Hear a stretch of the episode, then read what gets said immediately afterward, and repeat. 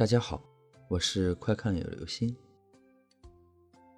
今天的故事叫做《加油站灵异事件》，这是我哥哥在外打工时的一件真实的灵异遭遇，让他一直心有余悸。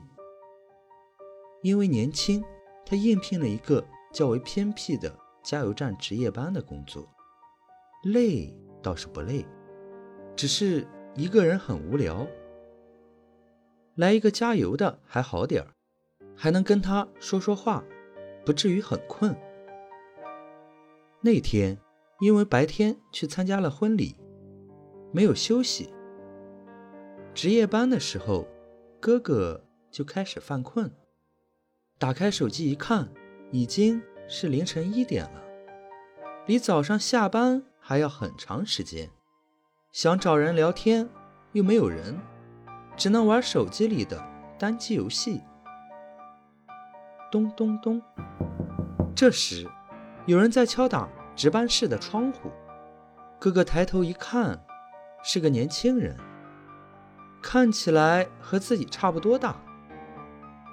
哥哥拉开了窗户，给我加两百块钱的油。年轻人微笑着看着哥哥。长得还挺帅，就是面部有点惨白。嗯，要发票吗？个人还是公司？哥哥抬头看着年轻人，年轻人点着头说：“个人。”哥哥就开始填写发票。你这是去哪里了？怎么这么晚出来？出去玩了，才回来，把朋友送回家，我就回去了。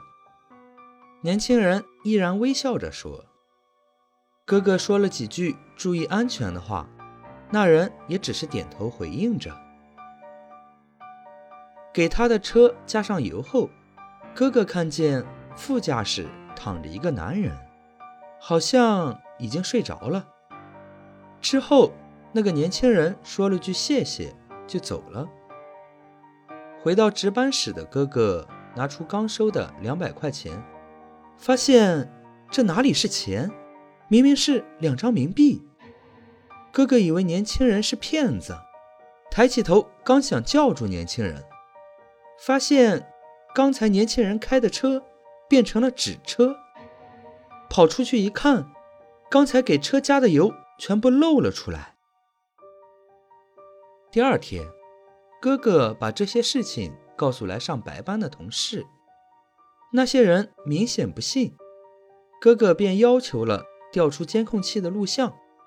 可是，让哥哥更害怕的事情是，他收冥币的时候，只是拉开了窗户，接着是从窗户外飘进来的冥币。调出了加油时的录像，是哥哥一直对着一辆纸车加油，还一直对车旁边的空气说话。哥哥看得出来，那个位置是那个年轻人站的地方。后来，哥哥辞了职，不再去那个加油站了。好了，这就是今天的故事——加油站的灵异事件。眼见不一定为真哦。